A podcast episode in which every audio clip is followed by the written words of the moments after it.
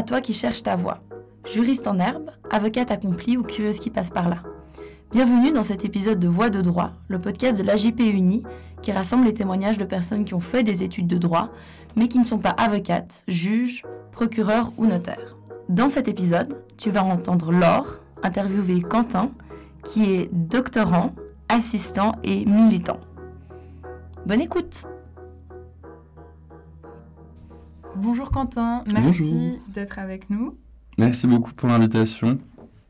Donc on va commencer par votre parcours académique. D'où vient votre intérêt pour le droit et qu'est-ce qui a motivé votre choix d'études universitaires?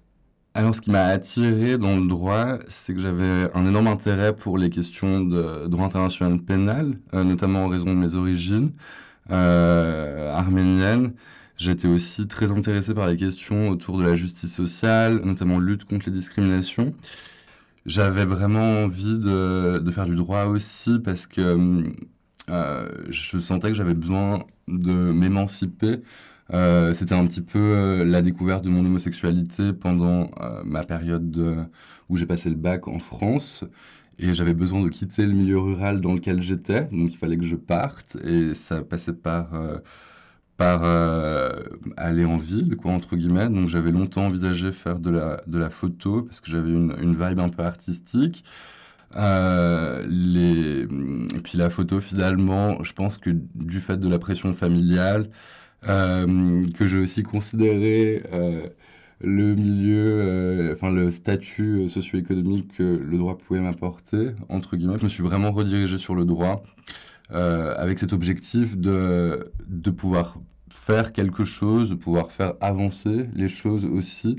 Vous avez fait votre bachelor à Genève. Quand est-ce que vous avez commencé? J'ai commencé le bachelor en 2014.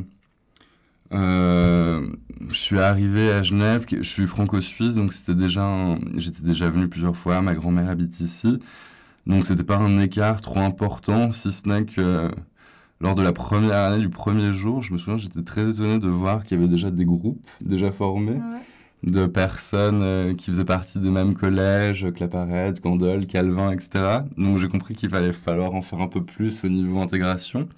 Euh, ça a été assez compliqué la première année pour moi. Je me suis vraiment dédié à 100% à, aux études, sans faire de pause. J'ai fait que ça et j'avais aussi la possibilité de le faire parce que j'avais pas de travail à côté. Mes parents m'avaient donné la possibilité aussi de me concentrer à 100% sur ces études. Ça a été euh, pas très intéressant, honnêtement, au niveau de ce que moi j'ai étudié. J'avais pas une, une sorte de passion spéciale pour les cours qui étaient donnés en première année. Euh, Peut-être à tort, hein, mais j'avais juste envie d'obtenir. Euh, ce diplôme, j'avais, enfin pas ce diplôme, mais en tout cas la première année, j'avais l'impression que je devais prouver à tout le monde aussi que je pouvais y arriver, etc. Euh, donc j'ai passé tous mes examens en juin, je crois, et que j'ai eu, mais avec la moyenne la plus basse possible, j'ai eu à 4. Donc j'étais vraiment très déçu de m'être impliqué à 100% dans ces études et de voir que le résultat était pas médiocre, mais était très limité quand même. Et qu'est-ce qui a changé euh, à la deuxième année et à la troisième année du bachelor? Parce que j'ai le sentiment que du coup ça a complètement changé. Je ne sais pas si au niveau des, des, études ça a vraiment évolué. Il y a des cours qui m'ont beaucoup euh, inspiré. Je me suis beaucoup plus ouvert un petit peu aussi au niveau euh, associatif. J'ai pu participer à, j'ai fait partie du groupe droit LGBT Amnesty, j'ai fait partie du groupe droit des femmes pendant un moment. J'ai été au conseil participatif de la faculté de droit aussi. Euh, J'étais président de l'AED, euh, de l'association des étudiants en droit, du coup.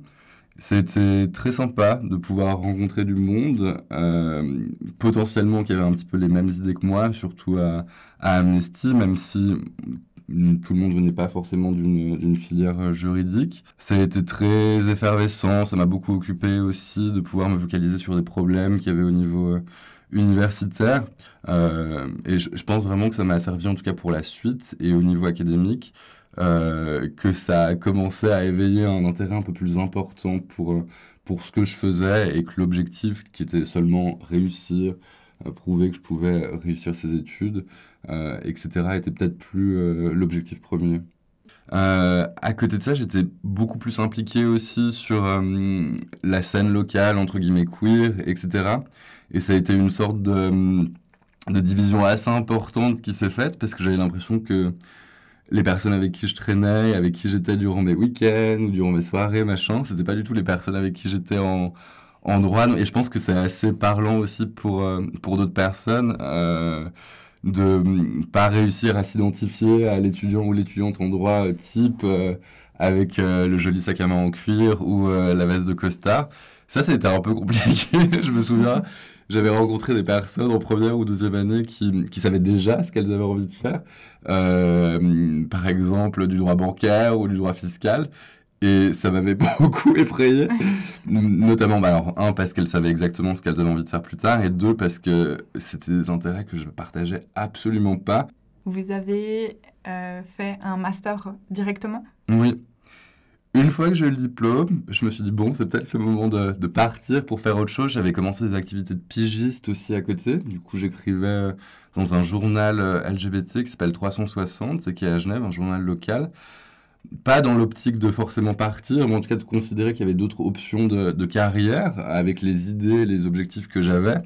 Euh, et puis, en fait, quand j'ai vu les, cours de master, donc il y avait la Law Clinique sur les droits des personnes LGBT à nouveau, euh, à laquelle j'ai postulé, et aussi il y avait la possibilité d'effectuer des échanges à, à l'étranger.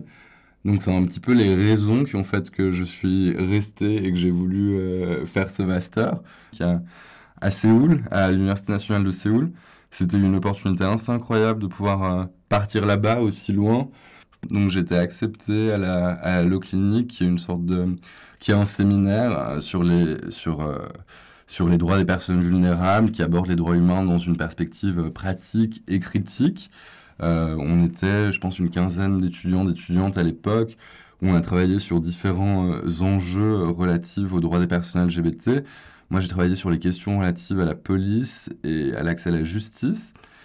Euh, c'était pas forcément le sujet premier que j'aurais voulu, mais ça a éveillé un intérêt absolument euh, phénoménal chez moi. J'ai vraiment l'impression aussi de pouvoir aborder le, droit dans une perspective qui m'intéressait pas non seulement en raison de la thématique, mais aussi en, raison un petit peu de la méthodologie, euh, du fait qu'il y ait des personnes, des milieux associatifs qui viennent, qu'il y ait différents intervenants, intervenantes qui soient là, qu'on appose un regard vraiment très différent sur le droit, qu'on soit pas juste là en train de d'apprendre et réciter entre guillemets la loi, mais qu'on puisse vraiment avoir un avis un peu plus euh, fondé, critique euh, là-dessus.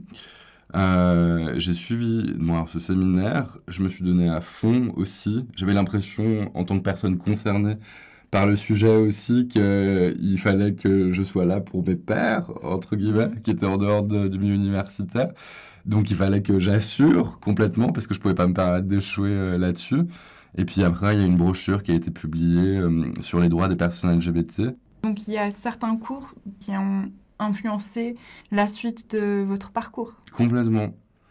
Il y a eu aussi un cours en master que j'ai suivi qui m'a qui m'a retourné complètement.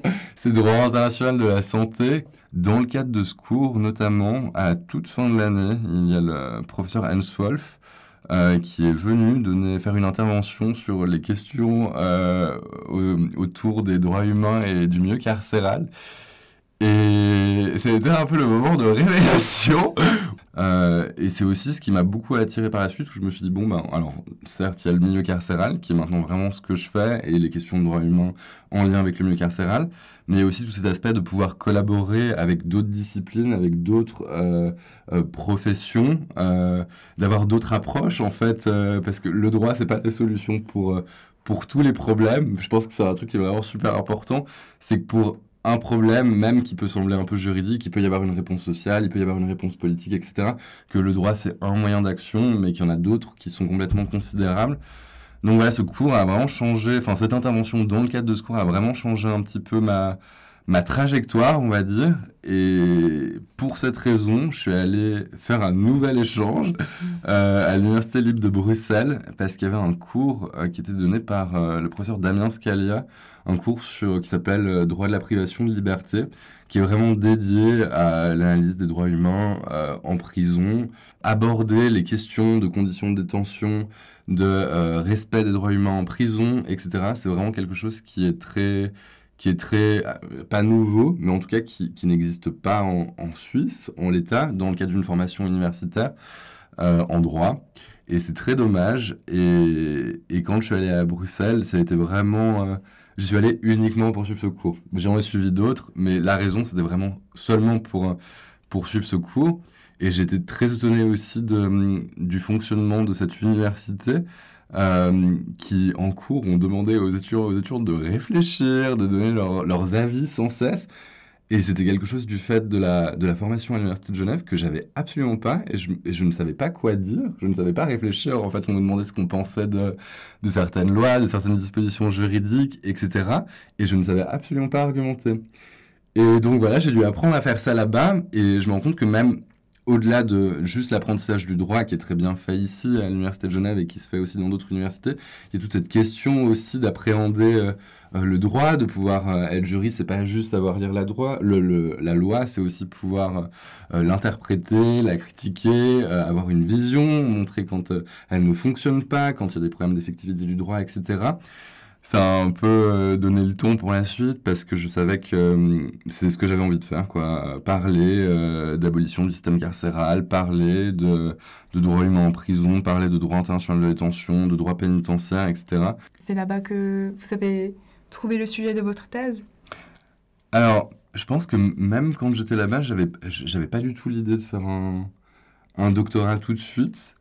Euh, c'est vraiment quelque chose qui m'avait été en fait soufflé par euh, les, les, les, responsables de la clinique à l'époque qui avaient vu que j'adorais écrire, que j'adorais faire des analyses juridiques et que je produisais énormément en très peu de temps. Et je pense que c'était un petit peu pour elles les capacités euh, qui étaient nécessaires, enfin les facultés qui étaient nécessaires pour faire une thèse. donc voilà, elle m'avait un peu soufflé l'idée.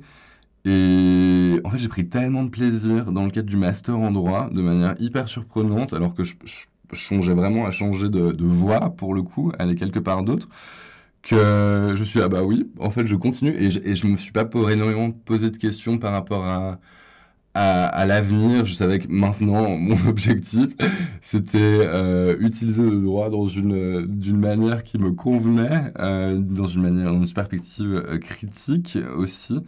Euh, et de pouvoir réfléchir à des enjeux vraiment euh, euh, sociaux, donc qui revenaient un petit peu à, à la quête que j'avais quand j'ai commencé des études, quand j'étais encore en train de faire mon bac en France et que j'avais complètement perdu durant le, le bachelor parce que enfin rien de enfin mais rien de la formation ne m'avait laissé l'opportunité de, de, faire ceci.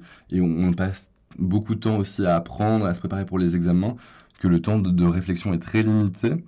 Euh, donc voilà, on a, hum, par rapport au doctorat, il a fallu un petit temps avant de, de savoir vraiment ce que j'avais envie de faire. J'étais vraiment aussi très hum, en questionnement par rapport. J'avais envie de continuer sur les, les questions autour des droits euh, LGBTIQ. Et en même temps, je trouvais que c'était très compliqué aussi de, de dédier euh, toutes mes études futures à, à, cette thématique parce que je me suis dit, en fait, je vais être considéré comme un, un, expert, euh, éventuellement, hein, si les choses se passent bien, de ces questions. Euh, mais en fait, qui me représente, est-ce que c'est égoïste de ma part de vouloir travailler uniquement sur des questions qui me, qui me touchent directement Est-ce que je vais être labellisé comme euh, l'expert LGBT Et aussi, c'est très compliqué au niveau académique, en, tout cas dans certaines universités, d'aborder des questions euh, en lien avec l'orientation sexuelle, l'identité ou l'expression de genre. Euh, encore aujourd'hui, c'est pas des thématiques vraiment qui sont. Euh, il y a un risque d'être mis dans une boîte et je sais pas si j'avais envie de prendre ce risque ou pas. Finalement, je décidais que oui, mais c'est juste que ça veut dire vraiment avoir cette sorte de label sur le front aussi que on n'est pas forcément pris au, sérieux au niveau académique, en tout cas dans les filières juridiques. Quand on fait ce genre de sujet, on a l'impression que on est, enfin les, personnes qui sont là ont l'impression qu'on est des des militants ou militantes qui, qui s'improvisent juristes, quoi, en gros, qui essayent de faire passer leurs idées, alors que la neutralité, elle, est, elle, elle, est impossible, même pour des profs de droit qui vont donner leurs avis. Avant de, de commencer le doctorat, ou avant d'avoir vraiment l'idée de faire ceci, euh, j'ai vu qu'il fallait absolument que je quitte, ou en tout cas que j'aille ailleurs euh, du monde académique, que je voir vraiment ce que c'était en pratique. Donc voilà, j'ai fait plusieurs stages. J'ai fait un stage notamment avec la Loclinique qui est le service égalité de l'Université de Genève, dont le but, dont le but était d'écrire un, rapport sur euh, les droits LGBT au niveau purement de l'Université de Genève, quel est le traitement de l'Université de Genève? Et du fait de mon intérêt pour toutes les questions euh, torture, traitement humain dégradant, euh, droits humains, prison, etc., euh, j'ai pu faire un stage à l'Organisation mondiale contre la torture pendant six mois, euh, qui était hyper intéressant aussi, qui m'a laissé entrevoir ce qu'une ONG, en fait, qu'une ONG qui travaille sur ces questions de droits humains avec des juristes ou des avocats, avocates ou d'autres professions pouvait faire. Et votre stage, il consistait en quoi en fait? Donc moi j'ai pris part à, j'ai fait énormément de recherches aussi sur des questions, on a fait des soumissions euh, au comité. Et c'est vrai que là à nouveau, euh, la question de la prison sous l'angle de la torture et des traitements humains dégradants est beaucoup revenue euh, et ça m'a beaucoup conforté dans l'idée que c'était un peu la voie à prendre. Mais euh, j'avais l'impression que c'était toujours pas suffisant, que je, je savais du coup faire de la recherche, que je savais euh, m'intéresser à ces questions, que j'avais vu les différents acteurs et actrices qui travaillaient là-dessus, mais j'avais vraiment besoin de faire du terrain. Parce que voilà, par exemple, dans le cadre de l'OMCT, les personnes sont envoyées sur le terrain, mais ils n'envoient pas les, stagiaires, euh, visiter des prisons, etc. Donc voilà, j'ai appris, je ne sais plus par quel moyen, que la Cour pénale internationale avait un centre de détention, euh, vraiment petit centre, qui est de la détention avant jugement. Euh, donc voilà, j'ai été accepté pour ce stage dans cette, à la Cour. Donc c'était génial parce que ça regroupait tout mon intérêt pour le droit pénal international, mais aussi purement pour le droit de la détention. Donc je suis allé à La Haye, aux Pays-Bas, pendant six mois, au tout début de la période euh, Covid. Enfin, avant que le, Covid, c'est vraiment. En tout cas, moi, je l'ai ressenti quand c'était là-bas. Donc, ça a été très, très particulier. C'est une prison très, très particulière. Euh, moi, mon rôle, c'était vraiment de, de, entre guillemets, de contrôler les conditions de détention, de veiller au respect des droits humains, mais à la fois euh, de répondre aux plaintes des, personnes détenues et de leurs avocats avocates, de, en fait, de faire de tout le traitement juridique d'une prison, mais vu que c'est lié à une cour, euh, vraiment de s'assurer que les standards euh, en matière de, droit intentionnel de détention sont respectés et que ces personnes sont vraiment traitées de la bonne manière. C'est une prison très très particulière parce que, c'est un centre de détention très particulier qui n'a qu'une dizaine de cellules et il y a énormément de problèmes en termes de respect des droits humains qui se posaient, qui étaient des problèmes ultra techniques.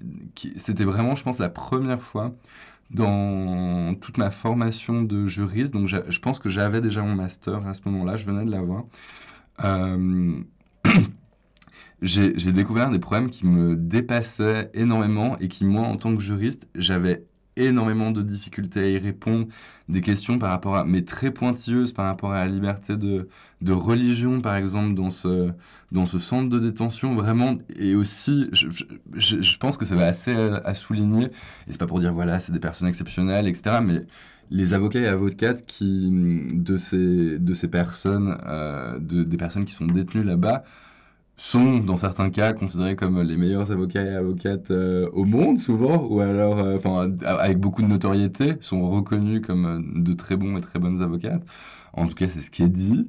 Donc voilà c'était aussi répondre aux plaintes de ces avocats et avocates par rapport aux, aux conditions de détention de leurs de leur de leurs clients clients enfin pardon pourquoi je mets au féminin? Parce que c'était que des hommes parce qu'il n'y a pas de il a pas de femmes qui étaient détenues dans ce dans ce centre de détention. Euh, donc voilà, c'était vraiment des questions ultra intéressantes. Moi, j'étais vraiment euh, solo aussi pendant un très long moment parce que c'était le début de la crise Covid et que hum, tout le monde a un peu quitté le navire. Donc, euh, je travaillais quasiment qu'avec des, des personnes qui, avaient, qui n'avaient pas une formation de juriste, un directeur de prison qui, qui faisait partie des marines anglais, que des gardiens aussi, une gardienne. Euh, donc voilà, c'était vraiment un milieu que, duquel j'avais pas beaucoup euh, l'habitude. Moi, j'ai été aussi assez catalogué très vite comme euh, une personne de gauche, voire quasiment communiste par les personnes qui travaillaient là-bas. et on avait des vues très très différentes sur la gestion de la prison, la gestion de la crise Covid en prison. Donc voilà, ça m'a permis aussi d'avoir vraiment une sorte de, meilleure compréhension du système, machin.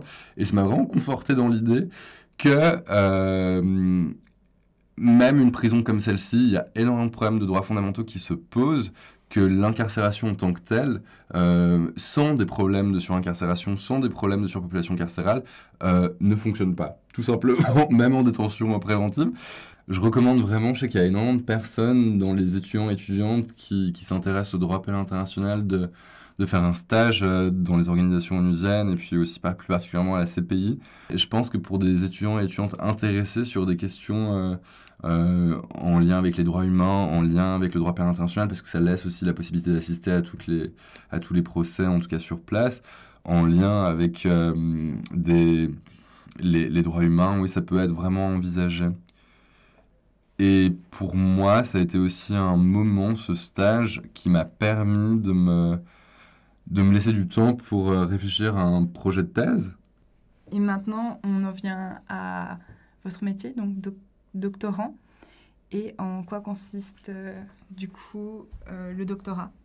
Alors c'est ce que j'ai commencé en, en avril 2021, je crois. Non, en fait, je suis sûr. J'ai commencé en avril 2021 le, doctorat, donc presque il y a un an, ce qui n'est pas beaucoup, hein, mais... Mais mon doctorat, alors je ne sais pas si c'est vraiment un, métier, en tout cas c'est un petit peu la poursuite de la formation euh, académique que j'ai reçue. Là vraiment le doctorat c'est vraiment l'opportunité euh, de faire une recherche du coup euh, juridique sur le long terme. Donc moi j'ai reçu des financements pour, pour trois ans en tout cas euh, pour faire cette recherche qui traite euh, de la binarité de genre en, détention et puis de son impact un petit peu sur, euh, sur les droits des personnes euh, trans, non-binaires et queer et aussi leur expérience carcérale. Donc voilà, en gros, c'est les prisons sont toutes organisées sur, enfin la plupart sont encore aujourd'hui organisées sur la même base de la séparation entre hommes et femmes. Et euh, les administrations pénitentiaires ne savent que faire euh, des personnes qui ne rentrent pas dans, dans, ces cases, qui posent vraiment des problèmes pour tout le monde, que ce soit l'administration pénitentiaire ou les personnes euh, concernées parce que du coup elles sont, euh, voilà, on va avoir des femmes trans qui vont être placées euh, chez les hommes, on va avoir des hommes trans qui vont être placés chez les femmes, on va avoir des unités de ségrégation, des fois très spécifiques, réservées à ces personnes, etc. Parce que le, milieu carcéral est un milieu qui, où toute différence en fait est vraiment considérée comme problématique, que ce soit par l'administration qui essaye vraiment de gommer toutes les différences des personnes pour en faire des des sortes de détenus euh, exemplaires qui peuvent être réintégrés dans la société. Et du coup, il y a vraiment une sorte de correction euh, pénale, mais il y a aussi une correction de genre qui se, qui se procède euh, qui, qui est procédée durant l'incarcération. Donc voilà, moi j'essaie de comprendre pourquoi cette séparation, cette organisation en fonction du genre, elle existe. Qu'est-ce qu'elle pose comme problème juridique à, à travers les droits des personnes trans, non-binaires et queer? Euh, et puis d'envisager aussi, alors peut-être dans un premier temps, l'abolition euh, de, de, la norme genrée en prison, et aussi dans un second temps, euh, l'abolition du système carcéral. Donc voilà, c'est un petit peu ce que je fais actuellement. J'ai des financements pour trois ans pour faire cette, cette et, thèse. Et ce financement pour trois ans, ça c'est commun à tous les doctorats? Alors pas du tout. La, la quête de financement, c'est vraiment un point hyper important pour le doctorat, avoir une condition, parce qu'il y a très peu de gens qui peuvent se permettre de ne pas être rémunérés pendant... Alors généralement, le doctorat, c'est plutôt 4 ou 5 ans, euh, pendant une si, période, si longue période. Euh, donc voilà, il faut trouver un petit peu comment faire pour financer, euh, pour financer la recherche. Donc déjà, il faut trouver des professeurs, mais il faut aussi trouver euh, des, des, financements. Moi, j'ai la chance d'être suivi par euh, la professeure Maya Hertig, à l'Université de Genève et par le professeur du coup Damien Scalia à l'Université libre de Bruxelles. Et puis pour les financements, donc il fallait éventuellement regarder en, Belgique, mais aussi en, en Suisse. Donc j'ai postulé à des bourses, euh, à une bourse euh, FNS, qui est le Fonds euh, national suisse de recherche scientifique. La même chose en Belgique, c'est des longs processus. Enfin, en tout cas, moi, j'ai trouvé que c'était un processus très compliqué et long. Il faut faire des grands dossiers, expliquer ce qu'on va faire à court terme dans le cadre de la recherche, mais également ce qu'on a prévu de faire euh, professionnellement à très long terme, et en quoi notre thèse va influencer le, le monde, la société, euh, les études académiques, etc. Comment ça va être un, un truc incroyable, machin. Et malheureusement, je n'ai pas passé le premier tour de ces, de deux, euh, de du FNS et du FNRS en Belgique. Donc, euh, on avait aussi une autre option qui était de, de demander de l'argent, euh, enfin du financement, auprès du Centre Maurice Chalumeau en sciences et sexualité à l'Université de, de, Genève. et on a établi une sorte de projet de recherche un peu plus important avec un autre doctorant qui s'appelle Jean-Sébastien Blanc, euh, et on a obtenu un, financement partiel, en tout cas, de, pour, pour nos recherches, euh, qui n'était malheureusement pas suffisant pour moi pour euh, subvenir à mes besoins. Donc voilà, j'ai été aussi engagé à, l'université en tant qu'assistant au département de droit public. Peut-être ça, je suis aussi responsable de la commission de détention pénale à la Ligue suisse des droits humains à Genève. C'est une, euh, une organisation, euh, donc la commission dans laquelle je suis et puis que je, que je, que je gère, entre guillemets. On a une euh, vingtaine de personnes bénévoles. Tout le monde est bénévole, par ailleurs, dans cette, dans cette association. Et nous, on, fait des visites de, personnes qui sont détenues dans les établissements pénitentiaires du canton de, Genève. Donc on va régulièrement à Chandelon, à Curabilis, à la Brena et aussi à l'unité cellulaire hospitalière des, des HUG. Euh, on apporte du soutien aux personnes détenues, puis on contrôle aussi leurs conditions de détention. C'est les personnes détenues qui nous contactent directement, euh, qui nous écrivent, donc c'est vraiment des visites sur demande, entre guillemets. Euh, elles nous envoient des, courriers et puis on va sur place pour les rencontrer. Euh, c'est relativement intéressant. Ça peut être difficile euh, pour tout le monde, voilà, parce que se confronter au milieu carcéral dans un contexte de surpopulation, euh, notamment à Chandelon, avec euh, une liste de problématiques qui est, qui, est, qui est très impressionnante.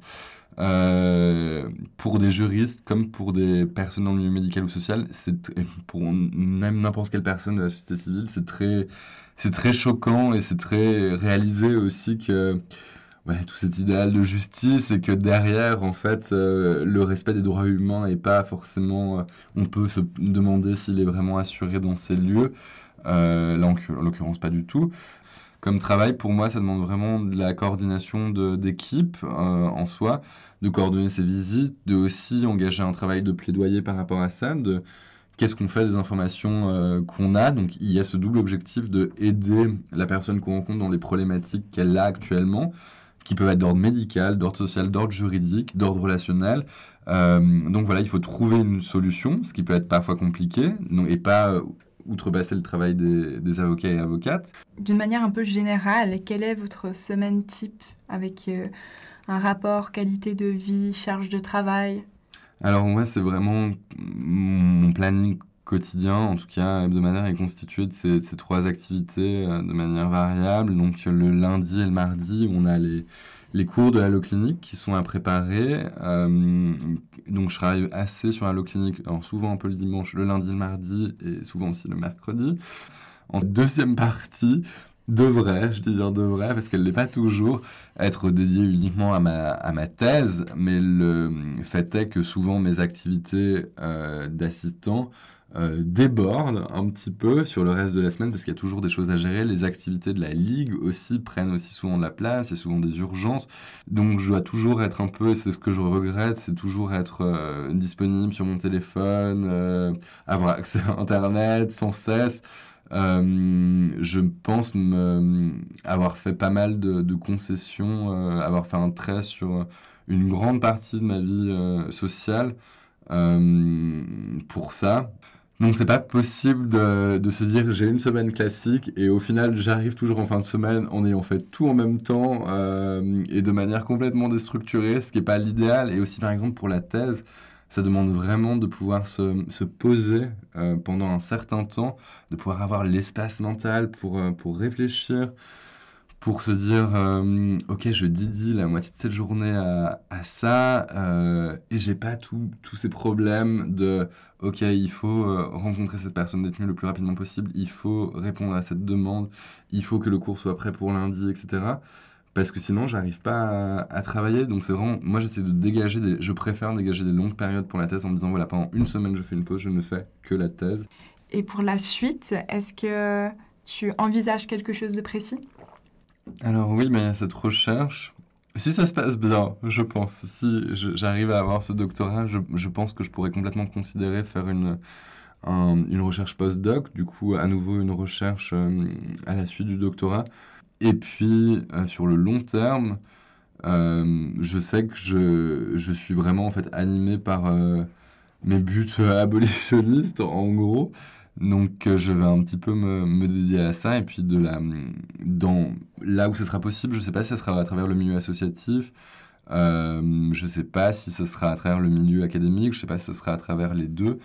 Donc voilà, c'est vraiment étape par étape. Euh, je vois que du fait des sujets que j'aborde au sein du monde académique, en Suisse, je ne sais pas si ce serait envisageable par exemple que je devienne professeur avec les sujets que je fais, parce que ça peut être considéré comme un peu too much, faire non seulement euh, des questions euh, de non-binarité et aussi euh, de prison, parce que voilà, c'est très spécifique, c'est pas quelque chose, c'est pas une recherche uniquement théorique, machin, sur, je sais pas, une compétence très spéciale, en droit pénal spécial, machin.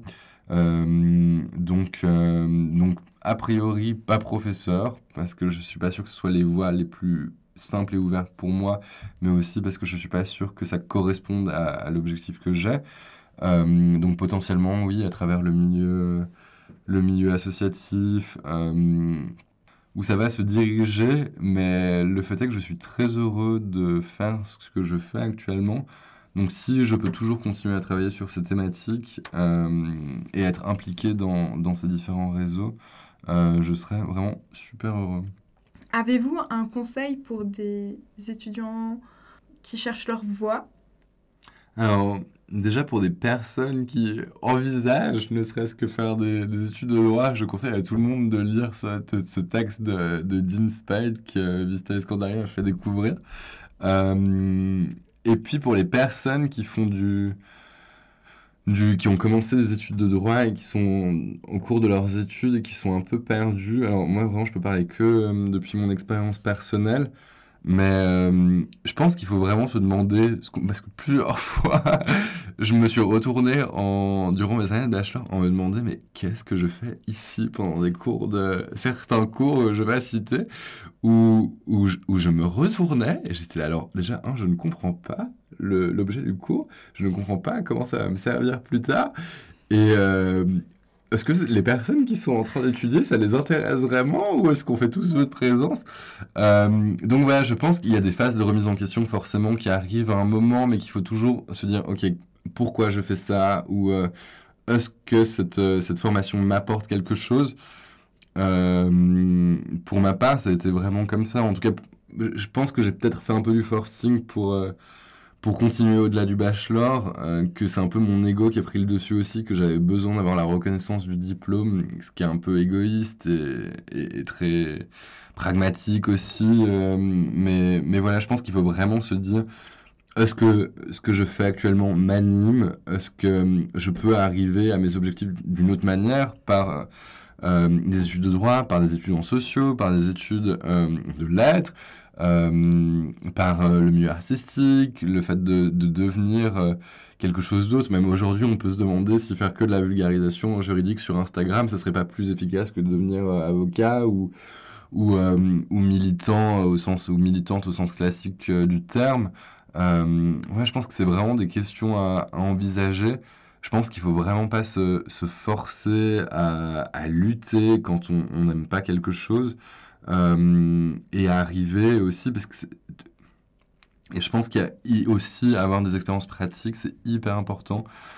Euh, et je pense qu'il y a énormément de, personnes qui le disent aussi, qui ont fait des études de droit, c'est que tant qu'on n'a pas, entre guillemets, un peu exercé, et il y a vraiment différentes manières d'exercer le droit en pratique, en tant que juriste ou à travers d'autres métiers, euh, on ne peut pas se faire une idée de ce que c'est. Euh, parce que les études euh, académiques actuelles euh, en droit sont faites de telle sorte qu'elles ne représentent absolument pas ce qu'on fait en pratique. Donc, donc oui, essayez de, si vous en avez l'opportunité, de, faire des stages, essayez de vous impliquer aussi dans le milieu associatif, d'avoir une, si vous avez le temps, la disponibilité, les ressources euh, temporelles, matérielles, financières pour pouvoir le faire, euh, mentales aussi, euh, de, de, regarder comment ça se passe dans les associations, parce qu'elles font aussi souvent énormément de travail juridique. Merci beaucoup. Merci à vous. Merci d'avoir écouté cet épisode. On espère qu'il t'a plu. Si tu as des idées de métier ou que tu connais quelqu'un à interviewer, N'hésite pas à nous contacter via Instagram ou par mail, tu trouveras notre contact dans la description du podcast. Et puis si tu veux nous donner un coup de pouce, partage ce podcast autour de toi. À la prochaine!